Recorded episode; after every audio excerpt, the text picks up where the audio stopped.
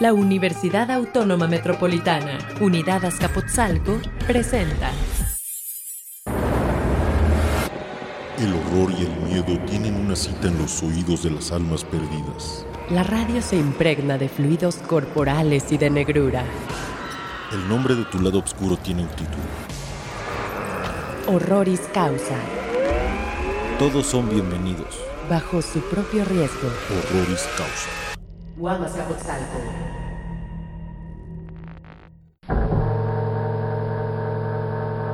¿Zombies mexicanos? Sí. También podemos encontrar historias de muertos vivientes en nuestras tierras. México, país cuya cultura lo hace amante de la muerte, que igual la adora, que la bromea o que le teme, no podía sustraerse al mundo de los muertos que no quieren morir o que no saben que han muerto. Hoy, en Horroris Causa, platicaremos del Festín de Muertos, un compendio de cuentos mexicanos sobre ese tema que tanto nos excita y aterra. Guam Radio. Muy buenas noches, tengan todos ustedes. Me da mucho gusto darles la bienvenida a Horroris Causa, el Laboratorio del Miedo. Estamos transmitiendo desde Guam Radio 94.1 de FM, donde les saludamos con mucho gusto. Muchos eh, saludos a toda la comunidad de esta casa universitaria. Y en esta ocasión me encuentro únicamente con mi querido colega Antonio Camarillo. Querido Antonio, me da mucho gusto saludarte. Más gusto me da a mí, Roberto, y más gusto me da todavía por la cantidad y calidad Sí. de invitados que tenemos el día de hoy en el programa. Ya ahorita los presentaremos apropiadamente. Les recordamos que tenemos maneras de que nos contacten. Pueden utilizar la cuenta de Twitter, arroba con mayúsculas, wam-fm.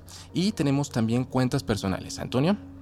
La mía es arroba acamaril, mi cuenta de Twitter, y arroba, arroba necrofilmia para todo lo que tiene que ver con el cine de terror, eh, mis cursos sobre cine de terror, eh, muchas cosas de horrores también, ahí es donde pueden encontrarme. O en Facebook, también en el Facebook de, en el Facebook de Necrofilmia y en mi Facebook personal como Antonio Camarillo. Perfecto. Yo estoy a sus órdenes en arroba rcoriamonter. Por cierto, soy Roberto Coria.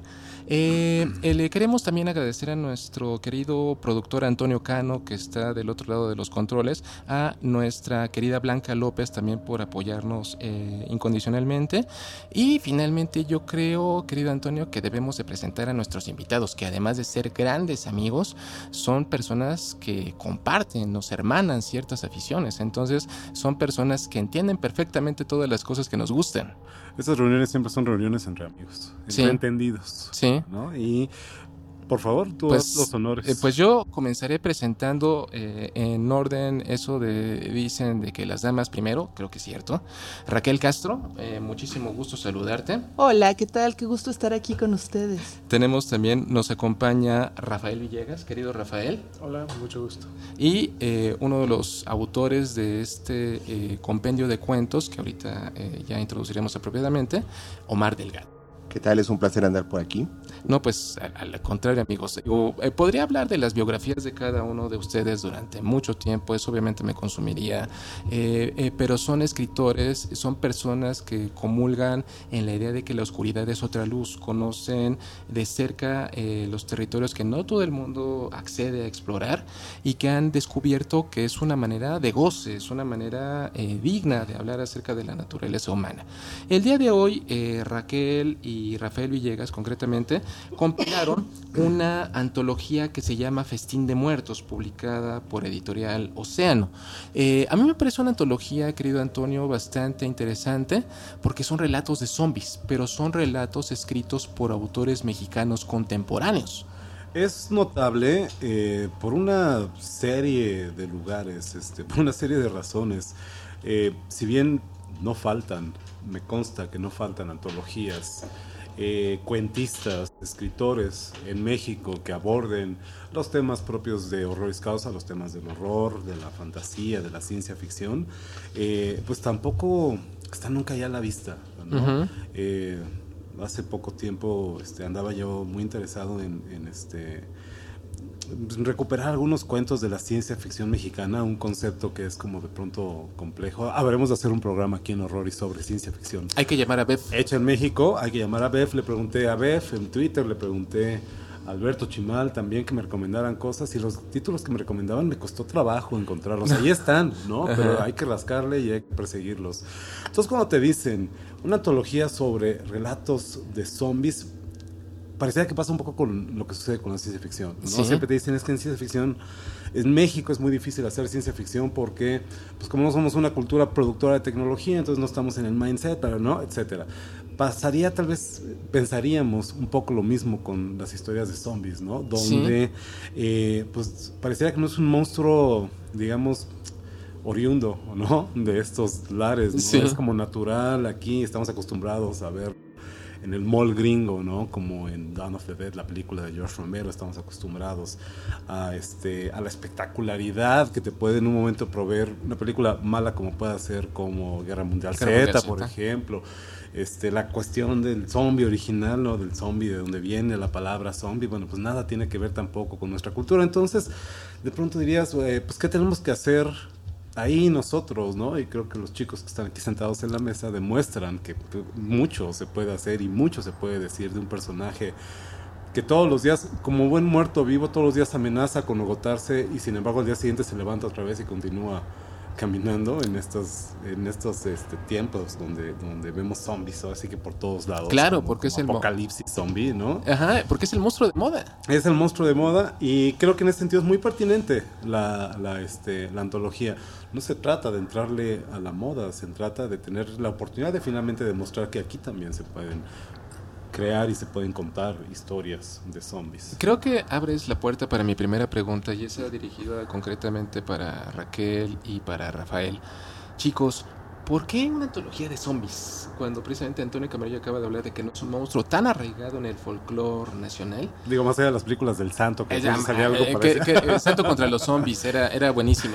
Pero, pero ¿por qué escogieron al, al, al zombie como, como criatura, objeto de su Bueno, antología? Raquel es fan, yo sé, pero Yo cuéntanos, sí, Raquel. digo, Y Sí. Rafa también, de hecho, te iba a decir, tenemos dos repu- respuestas, una muy objetiva y otra terriblemente subjetiva. Nos gustan los zombies. Rafa y yo, que nos conocimos en una charla sobre zombies en el cine, la literatura y los cómics y no sé cuánto más, coincidimos a la hora que nos preguntaban en el público, oigan, y libros de zombies, pero hechos acá, en que había ejemplos muy aislados y muy, muy underground, ¿no? Casi imposibles de conseguir si para el público en general. O sea, tenías que darte una zambullida al chopo para poder encontrar un ejemplar o algo así. Y dijimos, y además, bueno, hay que decir que de esos libros el cuidado editorial casi nulo, el- la lectura dolorosa por el tamaño de la letra, ¿no? De todo esto. Dijimos, ¿y por qué no va a merecer el lector mexicano un libro de zombies bonito, ¿no? Claro. Chulo. Entonces, esa es la parte subjetiva.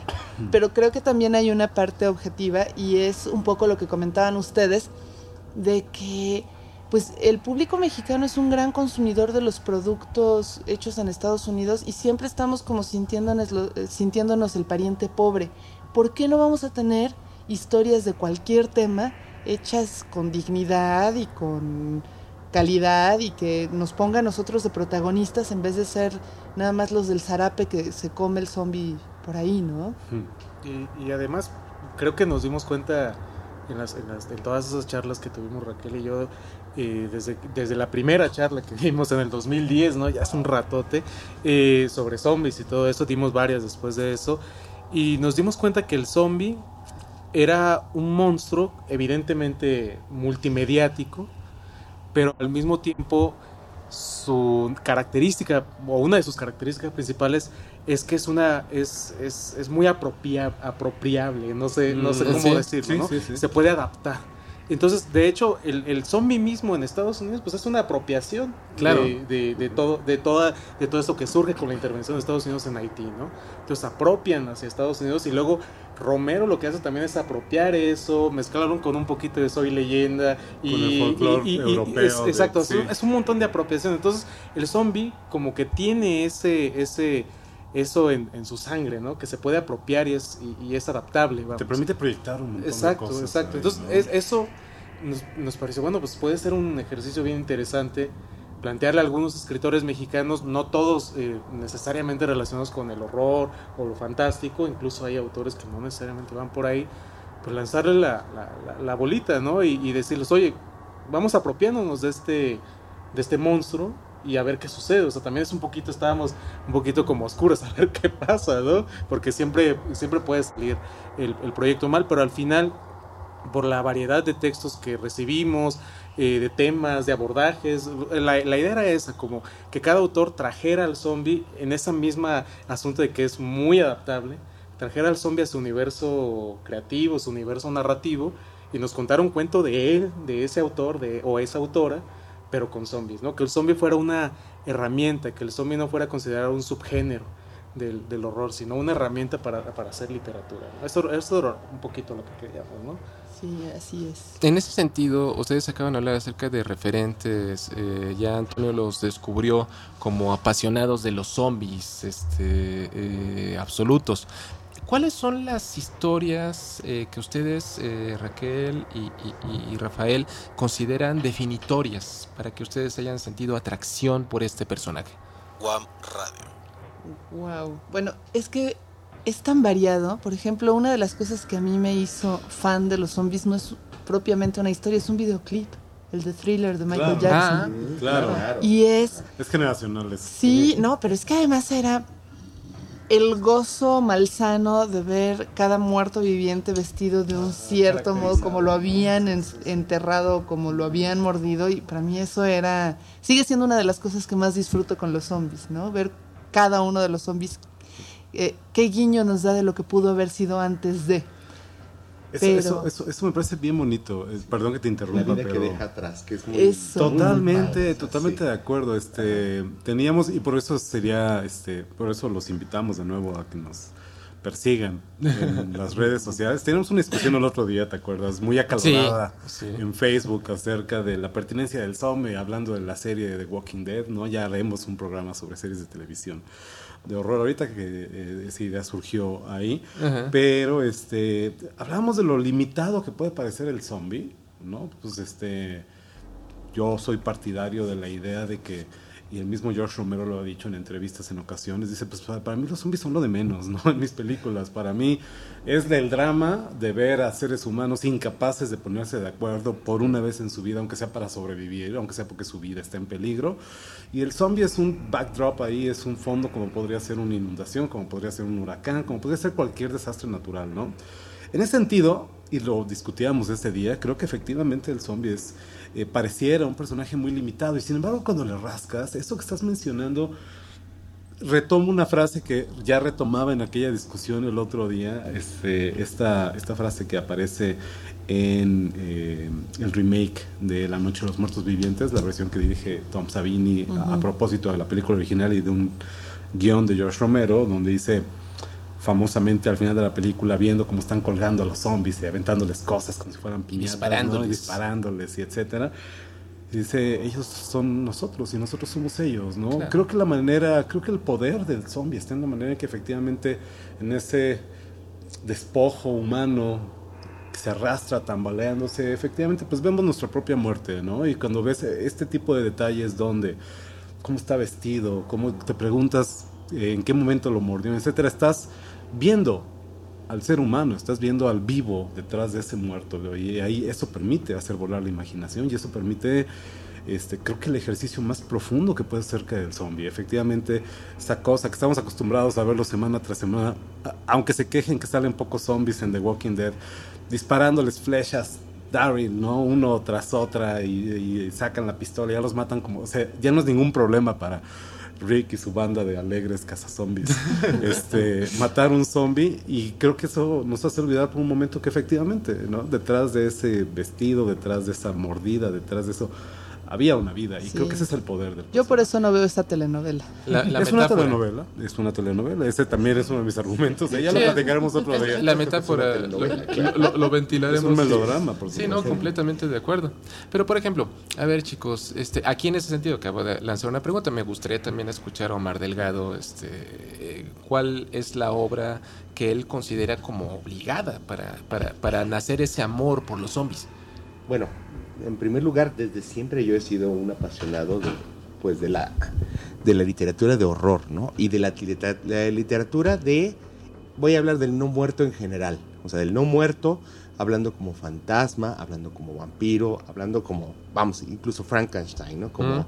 el no muerto. Digo, el zombie también es una derivación de este gran ser que nos, este, que finalmente nos, nos lleva a la pregunta de, bueno, pues, ¿qué va a pasar después de la muerte, no? O sea, ¿cómo, cómo vamos a acabar nosotros, no?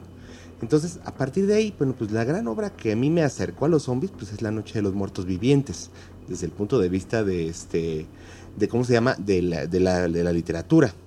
Y desde el punto de vista del libro, a mí me, eh, la- bueno, y por supuesto también eh, cine, cinematográficamente claro, hablando del cine, La Serpiente y el Arco Iris, que yo considero una obra capital para entender al zombie, al zombie clásico, no al zombie ya que vemos a partir de Romero, ¿no? Que ya es, ya yo, yo lo llamaría un zombie secularizado, o sea, ya despojado de toda magia Bien. y decir, bueno, ahora vamos a explicar al zombie, pero de acuerdo a pues, de, de acuerdo al- a, a la, a la contaminación, de acuerdo a la radiación, de acuerdo a algo ya más científico. ¿no? Se vuelve, se vuelve complicada la taxonomía, ¿no? Sí, Yo más diría que el zombie clásico ya es el de Romero, porque ahora que tenemos zombies correlones y eso, entonces sí. ya Bueno, es- y aparte ya está la, la subcategoría de los infectados, que no son zombies, porque Sí. no están muertos. Entonces yo creo que el del, el del es- vudú, el del vudú debe ser más bien como el zombie tradicional, El zombie del folclore. folclórico, no el sé, claro. es complicado. El folclore zombie, zombie. exacto. Folclore zombie, sí. Pero, por ejemplo, a ver, dime una, dime una cosa, querido Rafael Villegas. Acabamos de hablar acerca de todos los referentes este, en el folclore,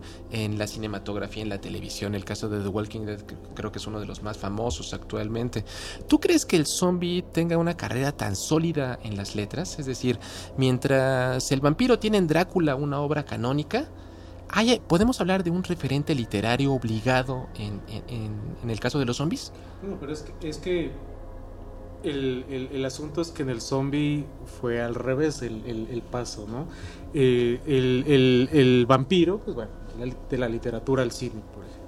Y el zombie va del cine a la literatura. O sea, vamos, en el cine, pues es donde está su, su mayor desarrollo, creo yo. O sea, y, sí que hay al- algunas obras interesantes. Debo decir que soy todavía más fan todavía del, de- del cine de zombies que de la literatura de zombies. Es decir, debo ser sincero, en la literatura de zombies todavía no me llega una obra que me, que me, que me sacuda, me mueva. Como sí, o sea, como La Noche de los Muertos Vivientes se me hace bien interesante. O sea, hay cosas que no envejecen de esa película. Sí, y, de acuerdo. y, y debo decir, la- una que me presentó Raquel y, y yo no la había visto, una canadiense que se llama Pontypool Ujú. Ah, que se me hace fascinante, ¿no? Este asunto de darle la vuelta y plantear el virus en el lenguaje y todo Sí, eso, ¿no? sí. Estas dos películas a mí me parecen como dos extremos, vamos, el- el- de, de- del abordaje cinematográfico del zombie. Entonces, debo decir que, que yo, principalmente a mí el zombie me llama cinematográficamente. Y claro, está eh, Guerra Mundial Z, el libro que se me hace bien interesante, también la película no. No, la por película supuesto no. que no tiene nada que ver, Nada. eh, pero el libro es, es fascinante. A mí me encanta esa idea de que todavía no hay un libro y que probablemente no habrá un libro que, es- que nos marque las características del canon del zombie, ¿no? Y que nos diga, esta es, así debe ser el zombie y cualquier cosa que se salga de esto ya no entra. Qué bueno que no, porque digo, el vampiro ha tenido muchísimos problemas y todas las nuevas versiones de vampiros necesitan siempre referirse a Drácula. Y cuando te dicen, este sí sale de día, a diferencia de Drácula. Este sí brilla, a diferencia de Drácula. Siempre estamos regresando a esa obra que puso las bases. Y en el zombie, como decían ustedes, puedes tener zombies que corren. Yo no los quiero porque entonces yo no sobreviviría. Este, prefiero Yo los tampoco. lentitos. Yo tampoco, querida, no te preocupes. ¿Cómo, es, cómo es el Este, zombie Dante? Este... Sí. Ah, el- los muertos eh, No, no, no, no, corren, no, no, los pero- muertos caminan. Ah, No, lo del cardio. El cardio. El cardio. El cardio. Wow. Eh, En Zombieland, de que, de que es muy Zombieland. importante Ah, para la supervivencia. Sí, no, y, y, por ejemplo, yo que siempre pierdo las llaves del coche en la bolsa, jamás voy a sobrevivir, entonces mejor que sean lentitos. Pero hay otras características que además son justo las que le dan la pervivencia, ¿no? Que perdure. Por ejemplo, si bien al principio era una cosa mágica, el vudú y todo esto, y después te dicen, no, ¿sabes qué? Fue algo nuclear. Cuando estábamos con el miedo a las armas nucleares y después te dicen, no, fue un virus hecho en laboratorio. Cuando tenía la sociedad este temor horrible a que se estaban metiendo con los virus de diseño, ¿no? Y a partir de ahí, esta posibilidad hace que el miedo que tengamos en un momento dado sea el miedo que entre en la historia de los zombies. Grandioso. Fíjate, ese es un, ese es un tema interesante. Creo que ya hemos comentado antes en algún episodio de Horroris Causa sobre el caso bien concreto de la película española Rec, ¿no? Y de su remake norteamericano, este, Cuarentena. Cuarentena, Quarantine, ¿no? Eh, creo que hemos platicado, no, me quiero extender en esto, pero spoiler alert, ¿no? Para los que no hayan visto, si hay alguien todavía que anda por ahí que no haya visto Rec, la primera entrega del 2007, eh, al final de la película, esta sugerencia que hacen sobre la manera en que a lo mejor no estamos viendo un caso de zombies como estamos acostumbrados a verlo, sino que esto pareciera tener algo que ver con un caso de posesión, demoníaca, el Vaticano lo Y muy está... xenófoba además. Sí, ¿no? totalmente. El Vaticano lo está, el Vaticano lo está, este, este, investigando, no sé qué. tal, ¿eh? Que eso me parece bien interesante. Es la primera vez que lo vemos. Creo que en la segunda entrega de Rec echan a perder la idea y le sale perfectamente mal. Pero es una idea muy intrigante, ¿no? Y es una idea propia de una cultura como la cultura española, que es un país tradicionalmente católico, con una cierta tradición en ese sentido, etcétera. Cuando se hace el remake y recuerdo haber entrevistado a Jaume Balagueró y Paco Plaza para Cine Premier en ese Inter y también me mandaron al, al junket de prensa de cuarentena. Estaban bien enojados ellos porque este pues nos decían que nos den chance de que se estrene nuestra película antes de que hagan el remake en Estados Unidos, ¿no? Ni siquiera había salido todavía. De- de- de- decencia para los muertos, por favor. Exactamente. Y entonces, este. Lo que se me hace bien interesante del remake norteamericano, que es virtualmente la misma película, no, realmente no varía gran cosa, la manera que efectivamente transpone lo que le interesa a cada una de estas culturas. Donde la primera, ya lo decíamos, está la cuestión de la religión y de la posesión, y se lo llevan por ese lado que entendemos en el contexto de una película española. La versión norteamericana, cuarentena, es el miedo al contagio, es el miedo al virus, es el miedo a la enfermedad, es la desconfianza hacia el gobierno, son las teorías de la conspiración. Siendo la misma película, entiendes perfectamente, y eso es uno de los eh, casos de estudio que utilizo para demostrar de alguna manera la necesidad del remake que todos odiamos, yo lo sé, es bien difícil, Bueno, pero, pero al final por fíjate, eso están ahí, ¿no? Eso hace también muy necesario un libro o una película de zombies hechos en México, porque lo que nos espanta a nosotros no es lo mismo que lo que espanta a los gringos. Claro. Si tú le dices a la población mexicana, te vas a quedar sin agua tres días. Olvídalo. O sea, Rick se pone a llorar en The Walking Dead. Ay, Bueno, ¿ahora Rick, Rick no se bañaba. Rick no se bañaba. Entonces no, no hay problema por eso. Pero ¿qué les parece si retomamos todo esto cuando regresemos de una pausa? Esto es Horroris Causa. Guam Radio. Guamas Capotzalco.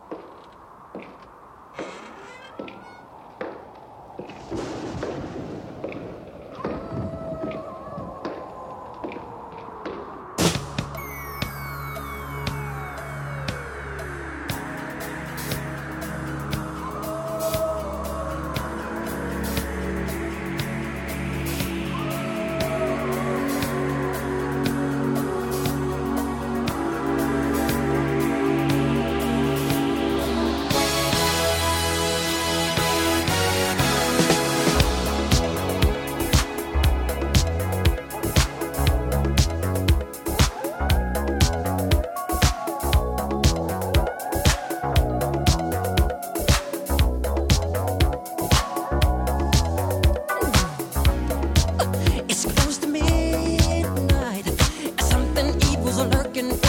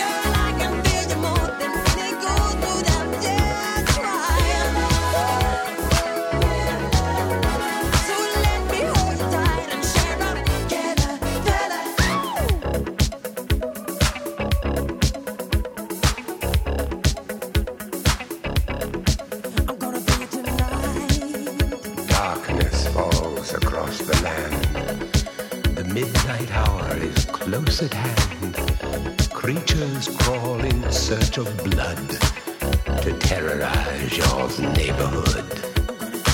And whosoever shall be found without the soul for getting down must stand and face the hounds of hell and rot inside a corpse's shell.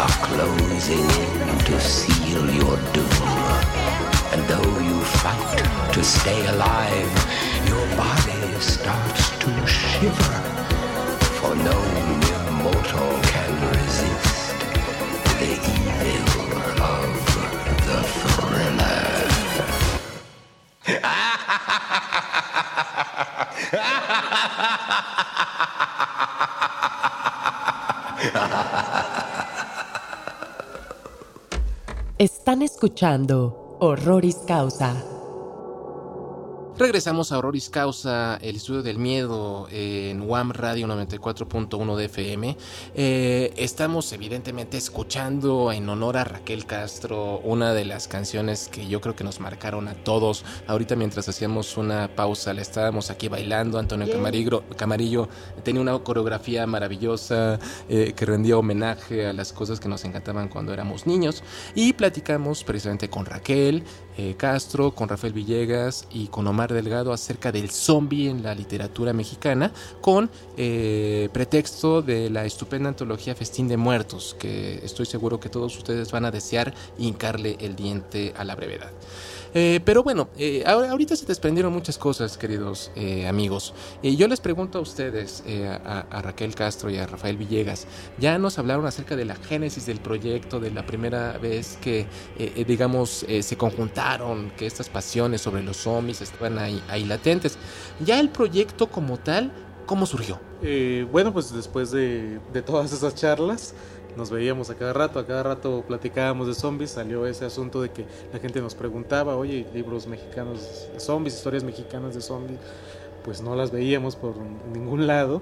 Entonces, bueno, vamos a hacerlas y nos, nos, nos reunimos, eh, Raquel y yo, hicimos nuestra, eh, nuestra lista, vamos, de, autores, casi casi de peticiones, eh, para, para invitarlos a, todo eso, ¿no? Y eso es lo que hicimos, empe- empezamos a, buscar autores como Bernardo Esquinca, como Alberto Chimal, como Bernardo Fernández Beff, como el eh, Omar Delgado que está aquí con nosotros, eh, autores fuera del DF también, por supuesto, porque queríamos que fuera una antología que, que demostrara esa diversidad, vamos. Eh, En este mismo asunto de, de, de que se corre el riesgo con el zombie, creo, cre- creemos, de repetir fórmulas, ¿no? Que todo Mm. cayera en el asunto de la supervivencia, del survival, ¿no? Porque pu- pudo haber sido todo por ahí, ¿no? O todo fuera de horror, por ejemplo, que todo tuviera un tono y un tema. Entonces te- eh, no- nos preocupaba mucho eso y creo que una manera de contrarrestar el asunto era eh, precisamente llamar a hombres y a mujeres, a gente de diferentes edades, de, que abarque varios, varias generaciones y gente de diferentes partes del país. Entonces creo que de esa manera eh, fortalecimos de- de- de- el proyecto en el sentido de, lo diverso. Y ahí está el resultado. Todas las historias son bien distintas entre sí. No todas son de horror tal cual. No, aunque la portada tenga mucha sangre y todo eso, en realidad hay muchos tonos en, la- en las historias, hay muchas geografías, muchos escenarios, muchas maneras de imaginar. Entonces, por ahí fue el asunto. Le lanzamos la invitación a los autores, a esos autores tan diversos de tantas, de varias partes del país. Tenemos autores de siete, de siete ciudades del país. Y ya ellos nos contestaron, ¿no? Con, con sus historias. Lo que les pedimos básicamente fue total libertad, que lo trajeran hacia su universo narrativo y que evitaran la tropicalización.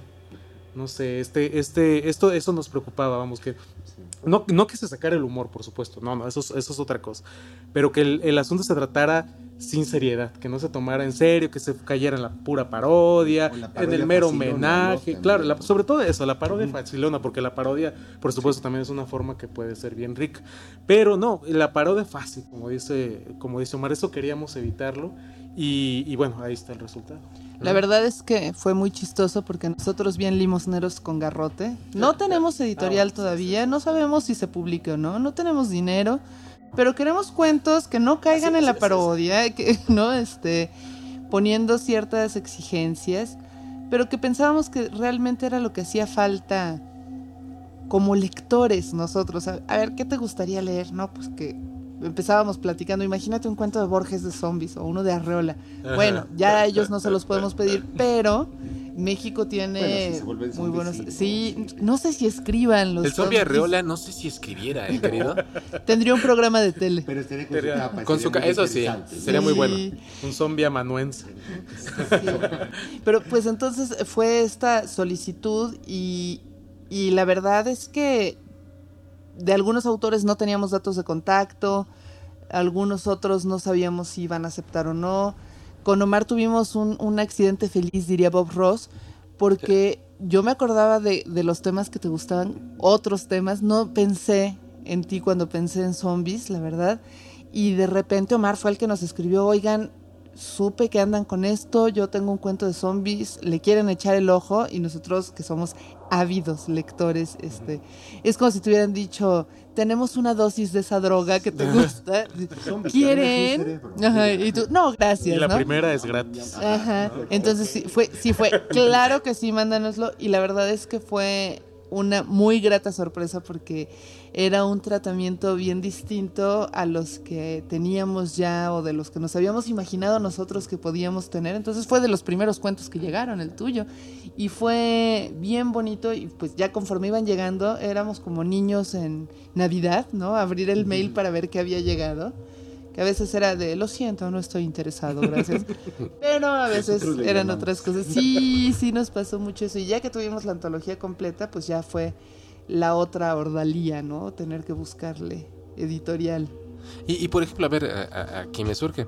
Eh, ¿La editorial se dio cuenta del potencial del producto que estaban ofreciéndoles? ¿Se dio cuenta de que el zombie podía eh, vender? Pues yo creo que sí. Si no, no, no, no.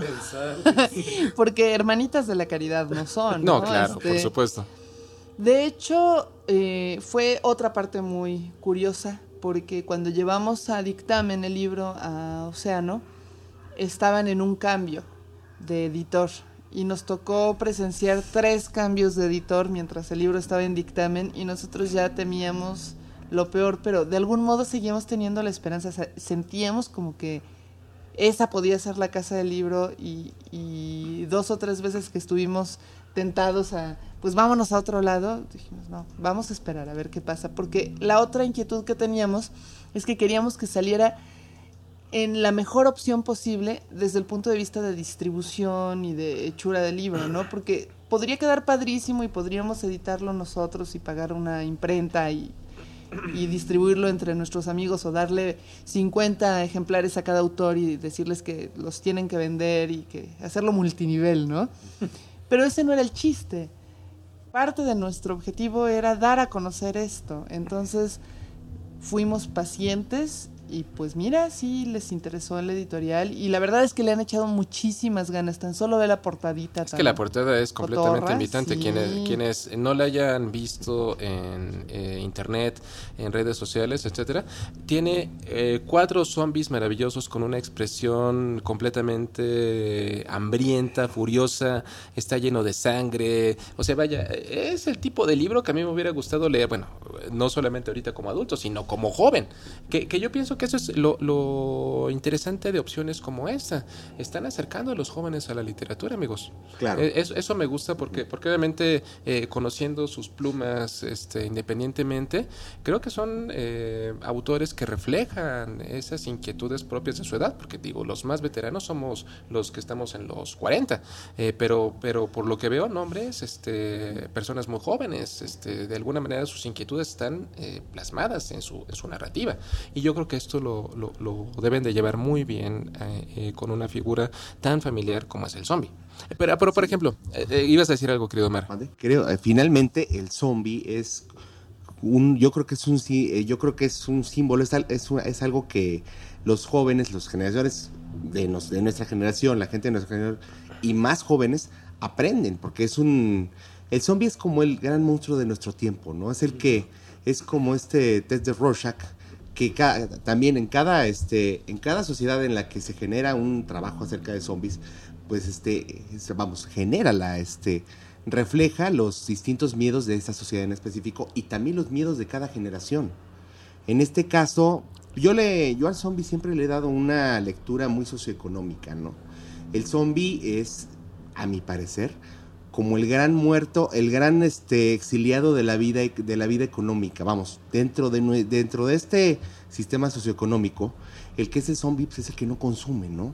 Es el que está fuera de este circuito y por lo tanto también este, es la lucha por la supervivencia a nivel, a nivel laboral, a nivel, a nivel, este, a nivel social, etcétera. Y ese miedo, ese miedo de la competitividad extrema y de la violencia en todos los sentidos que esto este, implica, pues está muy presente en los jóvenes y creo que por eso el, el símbolo del zombie es tan, es, es tan vivo y es tan, este, tan propio para ellos. Curiosamente, curiosamente pareciera que el zombie es al mismo tiempo símbolo de alienación y una manera de escapar a la alienación.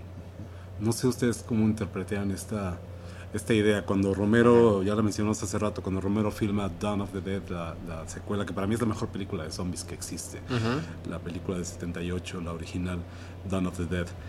Este, cuando Romero filma esa película, hace este comentario muy mordaz, una sátira social acerca de la sociedad consumista y de estos zombies que aún en la muerte, aún desde donde quiera que estén sus pobres cerebros podridos, este, eh, siguen repitiendo los patrones de esta sociedad consumista, de esta sociedad alienada, eh, en que únicamente encuentra sentido e identidad en los rituales sociales como la ida al, al mall, ¿no? Las compras, el consumismo últimamente, ¿no?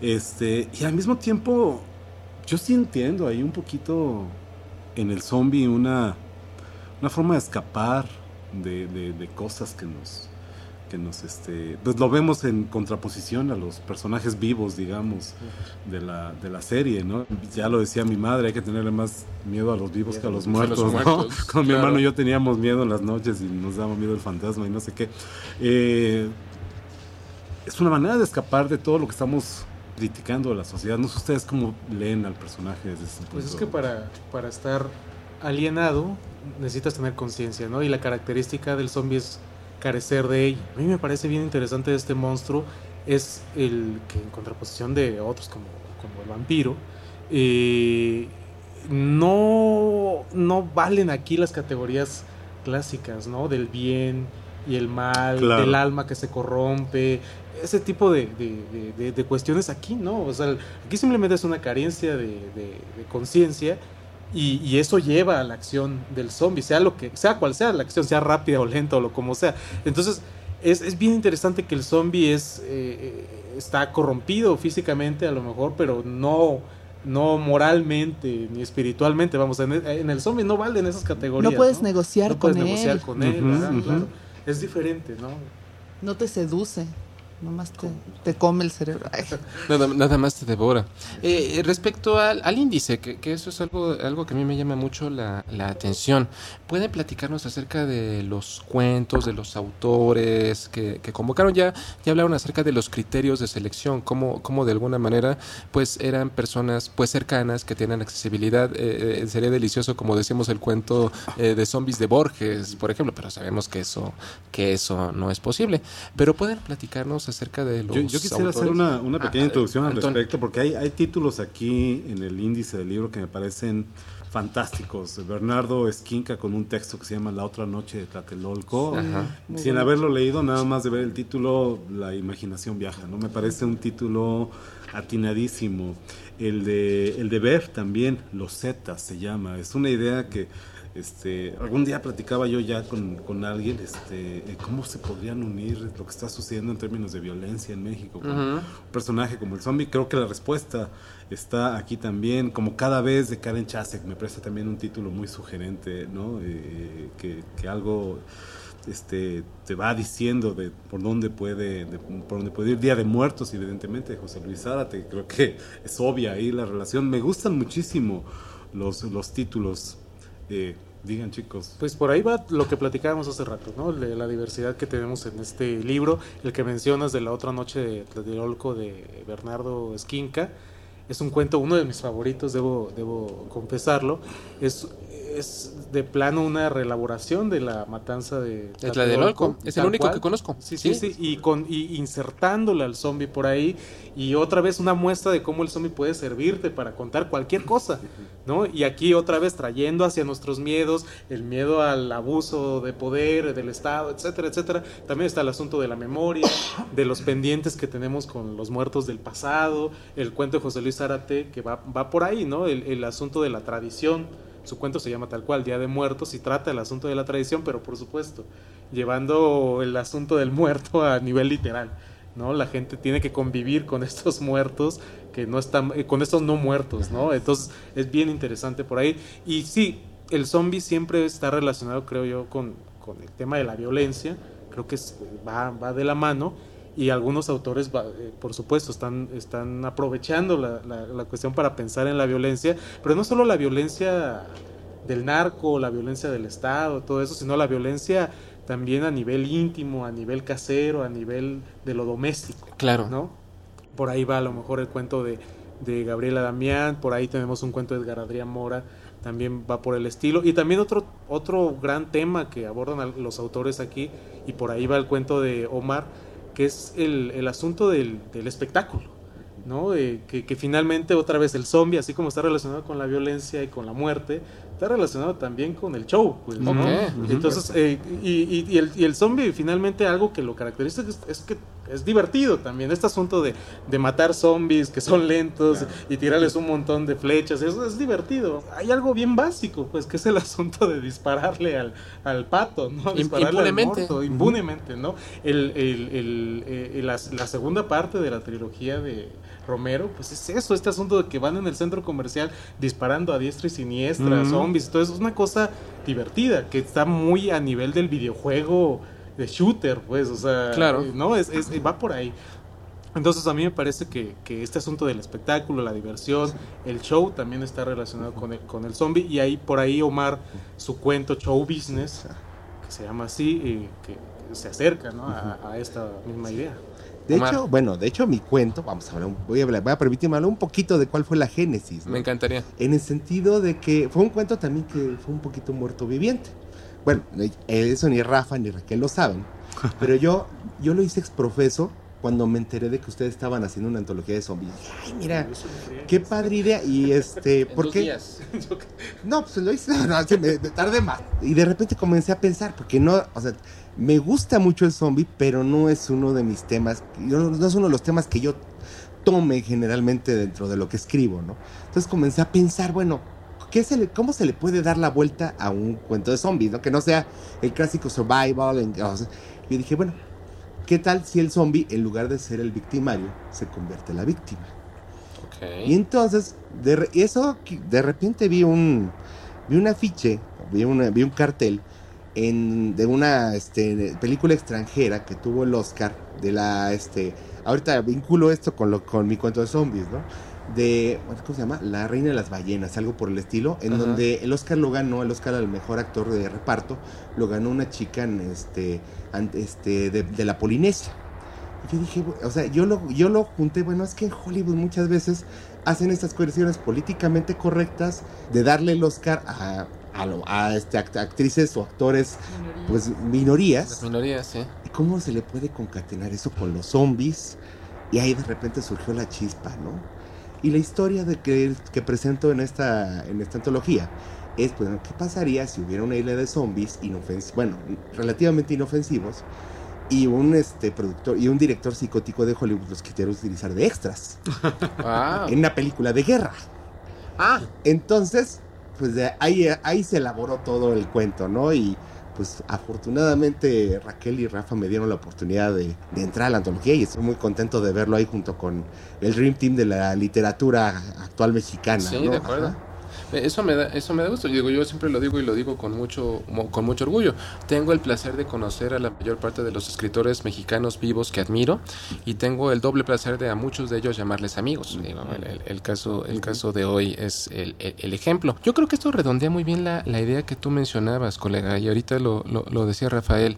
Eh, sentimos una especie de placer al matar zombies porque no tenemos consecuencias, o sea, es permitido, no hay eh, penalizaciones al respecto, al contrario, es hasta aplaudido el, el final de La Noche de los Muertos Vivientes del remake, eh, donde los utilizan como, pues, eh, eh, ring, eh, como, como eh, Sí, galera de tiro, sí, ¿no? como galera de tiro. Patitos es este, sí, ¿no? Y, y- y lo que dice, ellos son nosotros, nosotros somos ellos, es, es muy pertinente. Yo creo que eh, abre muy bien la posibilidad de hablar a través de nuestra propia naturaleza, a través de metáforas. Me recuerda ese capítulo de Los Simpson, no pueden faltar. ¿no? Ah, sí, claro, son obligados. Noche, noche de, de capítulo de Noche de Brujas de Los Simpson, Eh. cuando Bart y Lisa queriendo revivir a su mascota muerta, bola de nieve, de- ocasionan no el, el apocalipsis zombie, hace- leen un conjuro ahí extraño de la sección de ocultismo de la biblioteca de Springfield. Se levantan los muertos y va Homero, como decías, disparando diestra siniestra con la este mata al zombie de Shakespeare, mata al zombie, ¿no? Y en eso sale el zombie de Flanders, oye, Homero, no sé, deja de dar una mordida a tu cerebro, ¿no? Y ahora, toma Flanders, pa, le dispara. Y, y Bart le dice, papá, mataste al zombie de Flanders. Y Homero, ah, era un zombie. eso, es- eso, eso me parece Sí. chistoso como suena. Ese es un perfecto ejemplo de la mordacidad No. que puede tener el- el manejo del zombie para hablar, ya lo decíamos hace rato, no de los muertos, de los vivos. Y, y lo decía Rafael, el- los videojuegos, ¿no? O sea, sentimos una especie de placer culposo de andar disparándole a los zombies sin que nos pase absolutamente nada, ¿no? Porque tenemos la justificación de que son una amenaza para nuestra integridad. De hecho, yo pensaría que incluso antes de la misma literatura, Ajá. fue el videojuego el que retomó el, el Claro. icono del zombie con más fuerza. Ah, entonces podremos decir cine, videojuegos, Yo diría que sí, literatura. ¿eh? Es interesante. Y cómic, antes de literatura también, porque Cine. el buen Walking Dead, ahí voy yo otra vez. No, por favor. El verdadero Walking Dead, el- Ajá. el, que está bien bonito es el- la novela gráfica. Sí, de acuerdo. Sí, a lo mejor ese es mi problema y por eso no puedo disfrutar el- la serie de tele, pero... Y hay unos cómics padricísimos que, que como no tienen el problema de efectos especiales, ni de presupuesto, ni de, Y de censura, ¿no? Exacto. Pueden hacer unas cosas tan violentas que ya quisiéramos ver en la tele o que ya quisiéramos poner en el, en el libro, ¿no? Yo no, yo quiero pensar este eh, dentro de acabas de mencionar la, la- la novela gráfica de The Walking Dead.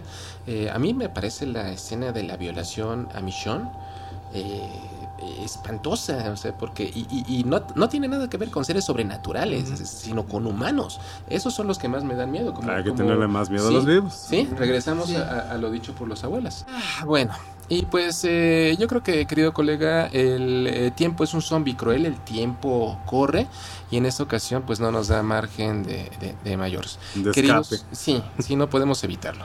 Pues queridos eh, Raquel Castro, Rafael Villegas, Omar Delgado, muchísimas gracias. Yo le auguro el mejor éxito a esta antología. Y, y digo, antes de irnos, eh, ¿hay algún otro plan? Porque yo pienso que es un tema que no tiene, este, a mí no me costaría trabajo ver Festín de Muertos 2. Eh, ojalá la, la editorial lo, lo, lo, lo considere, porque yo pienso que hay plumas que tienen mucho que decir. Rafa y yo, como buenos adictos, en cuanto vimos el primer ejemplar, empezamos a platicar, oye, ¿y haríamos la segunda? Sí. Y luego dijimos, no, ¿y sabes qué? Sí. Zombies de Latinoamérica. Vamos a hacer una que traiga Oh, wow. autores de Argentina. Ah. hasta- Qué padre. Sí, por nosotros no paramos. Sería es que la grandioso. editorial quiera o que otra se anime. ¿no? Así que Océano, por favor, escuche todo esto detenidamente. Pues querido Antonio Camarillo, creo que tenemos que despedirnos. Es, eh, yo agradezco profundamente su presencia, chicos. Una oportunidad fantástica, de veras fantástica para platicar así de primera mano con, ya lo decía yo al principio, la gente que está demostrando que eh, no vivimos en el aislamiento este, de la producción de, literatura, de cine, de, todo lo que tenga que ver con, con el género, ¿no? Eh, les agradezco que ustedes se avienten al ruedo a demostrar que aquí también tenemos historias que también se pueden contar y que hay un público para estas historias y el libro está aquí en la mesa como prueba de eso. Felicidades. Que- Muchas que- gracias. que el zombie está más que vivo. Exactamente. Pues querido Antonio Cano, muchísimas gracias. Querida Blanca López, a distancia te mandamos un abrazo. Pablo Guisa, que está eh, atendiendo asuntos eh, mórbidos en otros países, le mandamos un saludo a la distancia y le decimos que lo extrañamos. Y pues eh, quedamos con todos ustedes en una cita, nos escuchamos la siguiente ocasión. Gracias Carlota Car- Aparicio por también apoyarnos técnicamente. Y les decimos por el momento, felices pesadillas. Dicen que si ves las imágenes de esta cinta de vídeo, mueres al instante. Mola. Pues muero.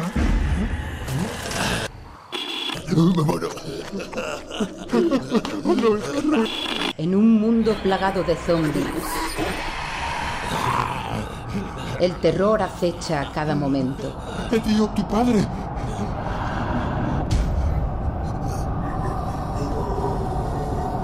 Vamos de caza, hijo. Un nuevo horror está a punto de surgir. Dos formas de entender la muerte. Los zombies no corren, los zombies caminan. Yo necesito correr, papá. Yo hago la velocidad. Eres una deshonra para la familia. No quiero volver a verte. Adiós, para siempre. Una promesa familiar. Escúchame, hijo. Quiero pedirte algo. Ven conmigo a las Sitges Zombie Walk el viernes 14 de octubre. No corras. Camina. Jack Daniel Sitches Zombie Walk.